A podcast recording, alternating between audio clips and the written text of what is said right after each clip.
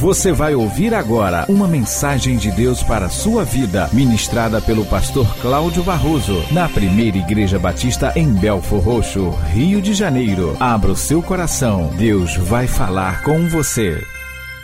Você pode acompanhar a leitura de Mateus 16, revista e atualizada, é a versão que vou usar. Mateus capítulo 16, versículos 13 a 18, e acompanhar comigo no telão ou abrir a sua Bíblia em papel, eletrônica. Mateus 16, versículo 13 a 18, revista e atualizada. Você pode ler bem forte, junto, todo mundo, vamos lá? Vamos bem forte. Indo.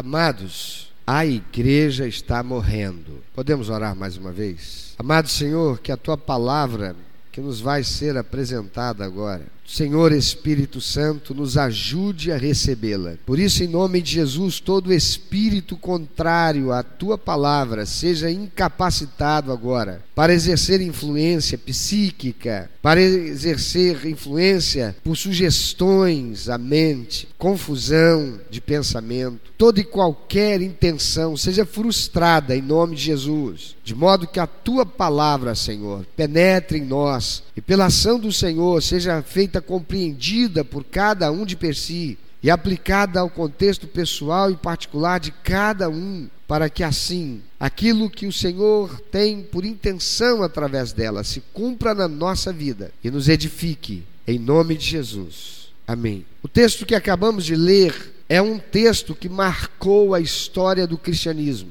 Por algumas razões, marcou de forma ruim e boa. Por uma interpretação eivada, cheia de intenções humanas para a construção de, uma, de um ideal de poder, de dominação religioso, eclesiástico, de supremacia sobre o povo e sobre os reinos, e sobre a política, e sobre ah, os povos. Ruim, mal. Mas também marcou com a verdade eterna que nos trouxe salvação, que nos trouxe libertação, que nos trouxe livramento da ignorância. Pois o próprio Senhor Jesus é quem disse: se você conhecer a verdade, você será liberto. E a liberdade que é proporcionada pela verdade é exatamente do não saber, da ignorância. Esse texto, amados, vem sendo muito mal interpretado ao longo de toda a história do cristianismo, desde que a igreja se institucionalizou. O texto diz que, indo Jesus para os lados de Cesareia de Filipe, perguntou a seus discípulos quem diz o povo ser o filho do homem. Jesus junta os seus discípulos e faz essa pergunta. Estão dizendo por aí que o filho do homem é quem? Ele estava falando de si mesmo. Quem são, ou melhor, o que dizem as pessoas a respeito de quem eu sou? E os discípulos responderam a Jesus: uns dizem João Batista. Ora, para ser João Batista, João Batista teria que ser ressuscitado. Tu és João Batista que ressuscitou. Outros, Elias. Ora, para ser Elias, Elias teria que ter retornado à terra. Ele que não morreu, foi levado ao céu, numa carruagem de fogo. E outros, Jeremias ou algum dos profetas. Ou seja, estão dizendo por aí que o Senhor é a reencarnação de um profeta ou um profeta que foi para o céu sem morrer e voltou, ou um profeta que foi morto e ressuscitou. E isto deve ser divisor de águas para muita gente, porque não era nenhum profeta que ressuscitou, não era nenhum profeta que reencarnou em Jesus, nem era nenhum profeta que desceu num UFO, num disco voador, vindo do céu e agora está aqui trazendo uma revelação importante, nova, o Evangelho. Isto para muitos que querem crer em doutrina de demônios fazendo a verdade ser torcida, porque diz a palavra de Deus que importa ao homem morrer uma só vez, vindo depois disso o juízo, não há reencarnação. Mas vós, perguntou Jesus, quem dizeis que eu sou? Mas e vocês? O que tá? Tudo bem, essas pessoas estão falando essas coisas aí, tudo errado. Mas e vocês? Vocês estão dizendo, quem, para vocês, quem sou eu? Vocês que andam comigo, vocês que são meus discípulos, vocês que fazem refeições comigo, dormem, acordam, me veem de manhã cedo até a hora de dormir. Quem vocês dizem que eu sou? Respondendo, Simão Pedro disse: Tu és o Cristo, o Filho do Deus vivo. Para o judeu, quem era Cristo? O Cristo, o Cristo, não Cristo, mas o Cristo. Aqui é muito claro, é definido Tu és o Cristo. Quem é esse Cristo? Aquele de quem as Escrituras falaram, aqueles de quem os profetas da parte de Deus mencionaram, aquele que foi prometido por Deus para ser o Cordeiro de Deus que tirará o pecado do mundo. Tu és o Cristo, o Filho do Deus vivo. Então Jesus lhe afirmou: Bem-aventurado és, Simão Barjonas porque não foi carne e sangue que tu revelaram, mas meu Pai que está nos céus. E aí entra a dificuldade que levou à heresia. Porque Jesus chama Simão Pedro de Simão Barjonas, Barjonas, filho de Jonas. Agora Jesus vai dizer: também eu te digo que tu és Pedro, porque era também a forma do nome de Simão. Não era o Simão o Zelote, era Simão Pedro. Como era Simão Pedro? A interpretação que se deu a partir daí, errada, equivocada, herética. É, porque Jesus diz: Também te digo que tu és Pedro, e sobre esta pedra edificarei a minha igreja e as portas do inferno não prevalecerão contra ela.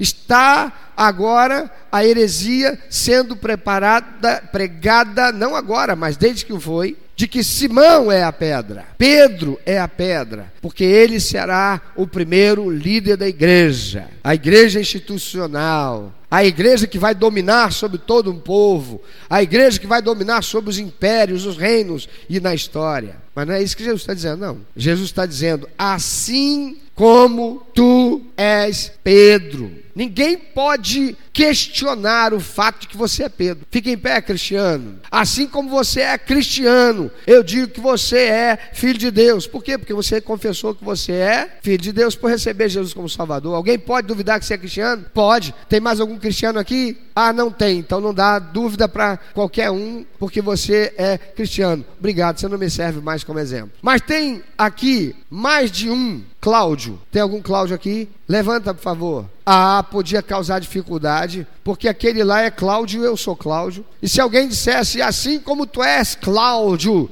falei, aí, peraí, Cláudio, então. Mas qual é o teu sobrenome, meu príncipe? Fala bem alto. Regis, aquele que rege. E assim como tu és, Cláudio Regis o meu nome é Cláudio Barroso. Alguém aqui vai ter dúvida de com quem está sendo dito? Então, o que Jesus está dizendo é: se não fosse Pedro, mas fosse Cláudio Regis, seria, e assim como tu és Regis, assim como você é o Cláudio Regis, ninguém aqui vai duvidar disso. Ninguém pode contestar isso. Ah, pode, então vai lá, pega o CPF dele, a identidade dele, o registro de nascimento dele. Não tem outro, só ele. Pode haver um homônimo, mas quando chega na hora lá da identidade CPF, a coisa muda de figura. Jesus está dizendo: também eu te digo que tu és Pedro, e sobre esta pedra edificarei a minha igreja. Aqui não está se falando de pedra, como Pedro aquele que vai ser o inabalável líder da igreja. Não, Jesus está dizendo, e assim como não se pode duvidar que você existe, e teu nome é Simão Pedro,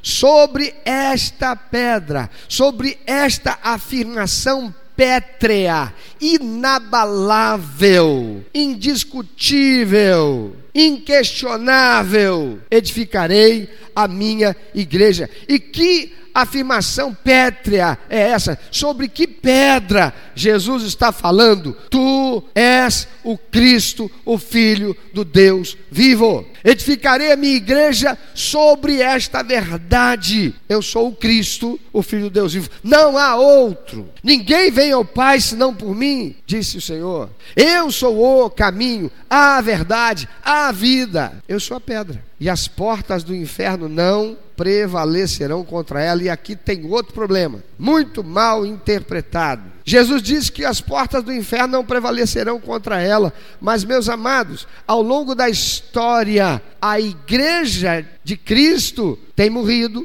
tem fechado as portas e o inferno tem prevalecido. Como não? Onde estão as igrejas cristãs da Holanda, da Suíça, da França, da Inglaterra, Onde estão aquelas igrejas que foram as igrejas que fizeram a expansão do Evangelho de Cristo na, no globo terrestre, enviando missionários? Missionários que foram à África, que foram à Ásia, que foram ao Oriente Médio, que foram aqui para a América do Norte, para a América do Sul. Onde estão? Fechadas. Viraram pubs, discotecas, boates, livrarias e até mesquitas islâmicas. Então, Jesus não sabia o que estava falando. Amados, a igreja está morrendo, mas não é lá no Oriente Médio. A igreja está morrendo, mas não é mais lá na Europa. Lá a igreja morreu em muitos países. A igreja está morrendo é aqui no Brasil. Mas assim como ela morreu lá na Europa e em alguns muitos lugares, ela está morrendo aqui. Aqui mesmo, onde todos os dias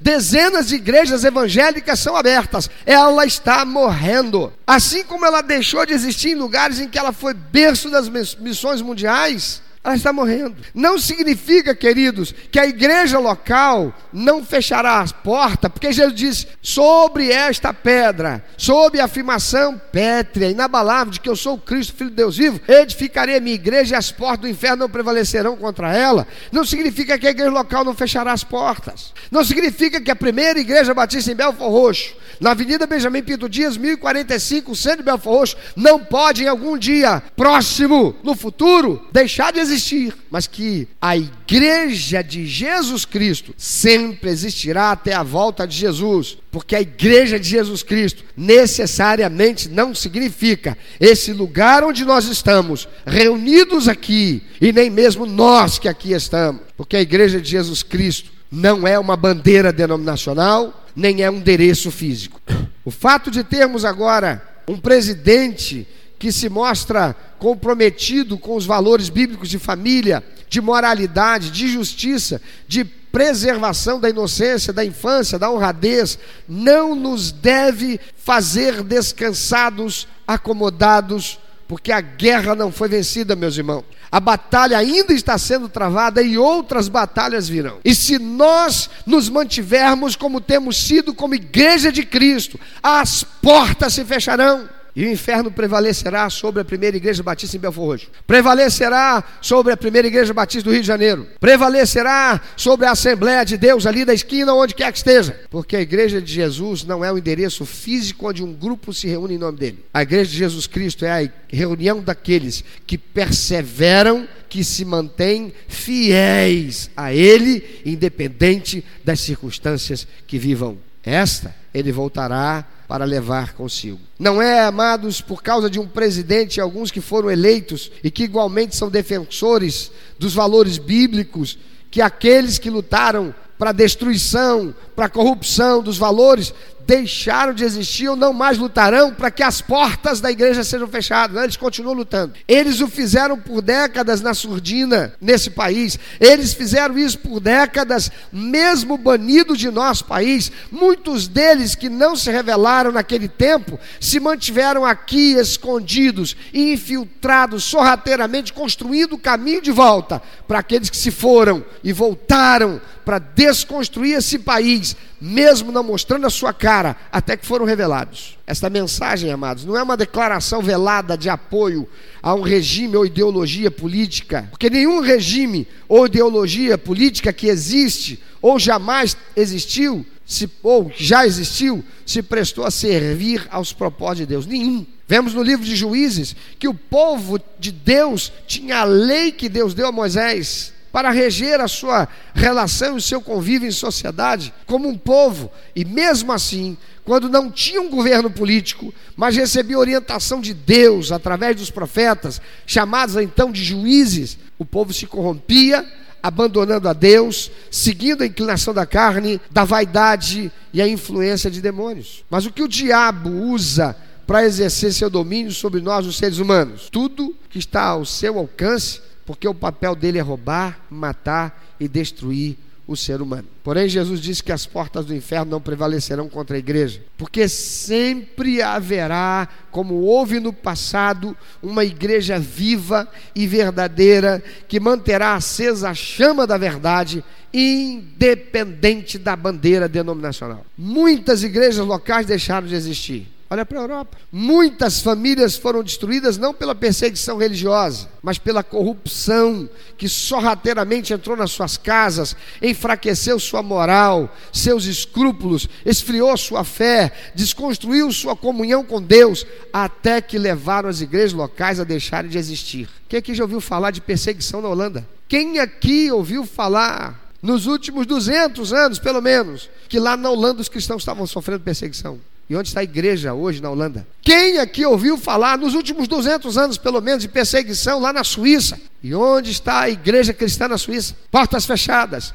templos vendidos, patrimônio de vendidos, foram transformados em indústrias, em bibliotecas, em livrarias, em pubs, em estúdios de gravação de música para músicos, para artistas, alguns vendidos para mesquitas nossos filhos serão de Deus ou do diabo, amados, dependendo de que cristãos nós somos hoje e que seremos amanhã. Nossa sociedade será corrupta e sem Deus, dependendo de se teremos relacionamento com o Espírito Santo ou se nos faremos hedonistas, voltados para nós mesmos, para a satisfação do que a gente quer, do que a gente espera, do que a gente almeja, desejando ardentemente a satisfação da nossa vontade pela realização de coisas materiais, de modo a não mais termos disciplina para adoração,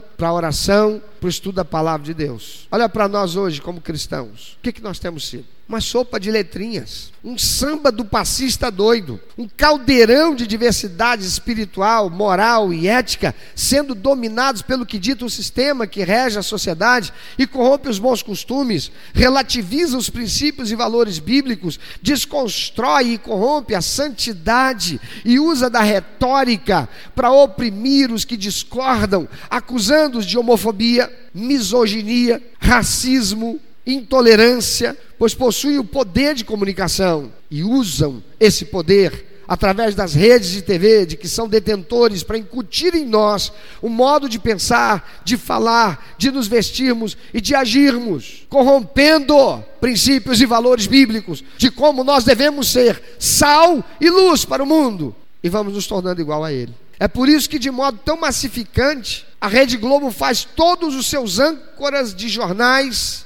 usarem a seguinte frase: a viúva da vereadora fulana de tal, quando não existe na legislação brasileira o casamento entre homossexuais. As novelas estão cheias destas coisas malditas que influenciam o pensamento, a maneira de pensar e de ver a realidade de tantos cristãos que se alimentam do lixo que é produzido por ela e por outros. De mesmo modo, quando apesar de todos os inúmeros vídeos e provas apresentados pelo então candidato Jair Bolsonaro, a Globo insistiu em dar visibilidade e insinuar que ele fosse homofóbico, racista e misógino, que significa ter ódio e preconceito contra mulheres e meninas, somente porque ele defendia princípios e valores cristãos, bíblicos e mostrava a ele próximo daqueles, fossem padres, fossem pastores, do catolicismo ou do movimento evangélico, porque isso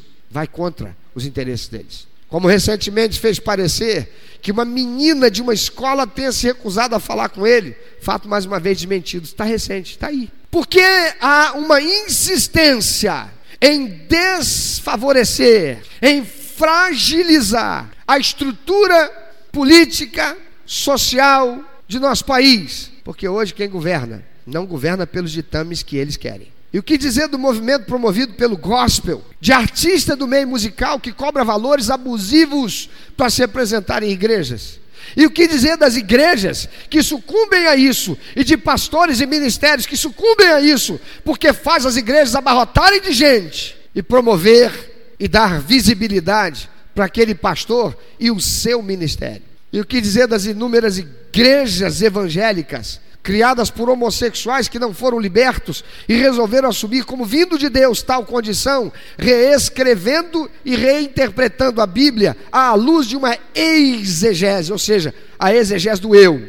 Eu digo agora o que Deus diz, sou eu que falo, o que Deus está dizendo aqui, e que não é nada disso. Quase dois mil anos de trabalho interpretativo bíblico, de exegese, de pesquisa, de manutenção daquilo e preservação daquilo que é a verdade. Agora está tudo errado. O certo é o que a gente agora está reescrevendo. E o que dizer das igrejas que aplaudem e entram em furor com a suposta conversão de artista do mundo fonográfico e que no carnaval agora, passado, a coisa de mais de um mês, estava em cima de trio elétrico sensualizando, se remexendo e se rebolando em trajes sensuais, estimulando a permissividade, a promiscuidade no carnaval, e um dia desses, está aí na mídia, os blogs traziam estampada a foto do seu batismo na determinada igreja evangélica. Porque ser evangélico hoje é o quê? Por que razão, amados? Os crentes não estão suportando estar casados depois de apenas dois anos de terem se feito presentes no altar, consagrando-se um ao outro e dizendo para Deus, suas famílias, a sociedade, os testemunhas, o até que a morte nos separe. Porque, irmãos, há tantos crentes que não dão descanso para o pastor, porque vivem como criancinhas, sempre a choramingar, sem tomar posição em Cristo e passar a viver a palavra de Deus que recebem. O que será, amados, da igreja que tem um ministério verdadeiro, honesto, comprometido com a palavra de Deus, que todo mês luta para fechar suas contas no azul, por causa de tantos crentes ladrões? roubadores de Deus, que não devolvem seus dízimos. que será da igreja local se há tanta infidelidade no viver a palavra de Deus? Não, eu creio em Deus. Não, eu creio que Deus é onipresente, onisciente. Menos quando eu estou com meu namorado, com a minha namorada, com meu noivo, com a minha noiva no cantinho ou no lugarzinho para onde a gente vai para a gente ter intimidade sexual. Seja a mão que faz um trabalho topográfico sem necessidade de GPS, ou seja, pelo ato sexual promíscuo e culto a demônios, que depois a gente diz que se arrependeu, mas volta a praticar. O que será da igreja, queridos? Se há tanta infidelidade no viver a palavra de Deus, será aquilo que está sendo: bandidos, traficantes, ladrões, dentro de carros, no centro de Nova Aurora, filmados, assaltando a luz do dia, barbarizando a população. Será isso? Quando é que isso vai acabar? Enquanto tem crentes que vêm ao culto quando quer, que continua brincando de ser membro da igreja. Isso é em qualquer e toda igreja, independente da denominação, porque as coisas não estariam do jeito que estão. Se tivesse uma única igreja nesse município, uma em que o povo verdadeiramente se voltasse para Deus, em clamor, em oração e santidade, Deus ouviria. Porque quando Deus manda os anjos até Abraão para dizer, vou destruir Sodoma e Gomorra, Abraão volta-se para o Senhor e diz, mas Senhor, se lá tiverem 50 justos, só vai destruir? Não, não vou destruir por causa de 50. Mas Senhor, se lá tiver 30, não, não vou destruir por causa de... Se tiver 10, Senhor, não, não vou destruir. Mas Deus chegou lá e encontrou quantos? Quantos? Deus conhece o coração, irmão. Deus conhece o coração. E se Roxo ainda está do jeito que está, amados, é porque não tem uma igreja, nem essa aqui, que está movendo o coração de Deus, a ponto do Senhor fazer a diferença. Porque senão, não haveria mais o que está acontecendo também no nosso bairro. Você não sairia mais de casa de manhã cedo para trabalhar, para vir pegar o ônibus aqui no centro, e seria assaltado e perderia teu celular de novo, sendo você crente. E Deus está chamando a nossa atenção para dizer até quando vocês vão continuar nisso. Sim, amados, a igreja fechará as portas, porque seus filhos não mais crerão em Deus, por não verem o agir sobrenatural dele que não tem que convencer ninguém da sua existência, porque ele não é aquele que faz barganha para ser adorado. Tem um monte de crente barganhando, dizendo como Jacó: se o Senhor me guardar, então eu vou dar ao Senhor meu dízimo, eu serei fiel. Se o Senhor, ainda que ele já tenha feito o seu filho deixar o céu, vir a essa terra pagar o preço com seu sacrifício e morte na cruz para a salvação. Ainda estão esperando que Deus faça mais. Mas e você e a tua casa, teus filhos, tua geração, serão parte de que igreja? Pensa nisso. Meu amado ouvinte, você que ouviu esta mensagem, se Deus tem falado ao seu coração, se você foi constrangido pelo Espírito Santo e quer compartilhar isso conosco, quer que nós estejamos orando por você, se você quer nos informar que você recebeu Jesus como teu único, eterno e suficiente Salvador, se você quer saber um pouco mais a respeito do que fazer para dar prazer ao coração de Deus e viver a vida que o Senhor tem reservado para você, vida de paz paz, de equilíbrio, de satisfação, entre em contato conosco. Ligue para nós. Anote, por favor, é 21 2761 1059. 21 2761 1059. Entre em contato conosco. Deus quer continuar falando com você.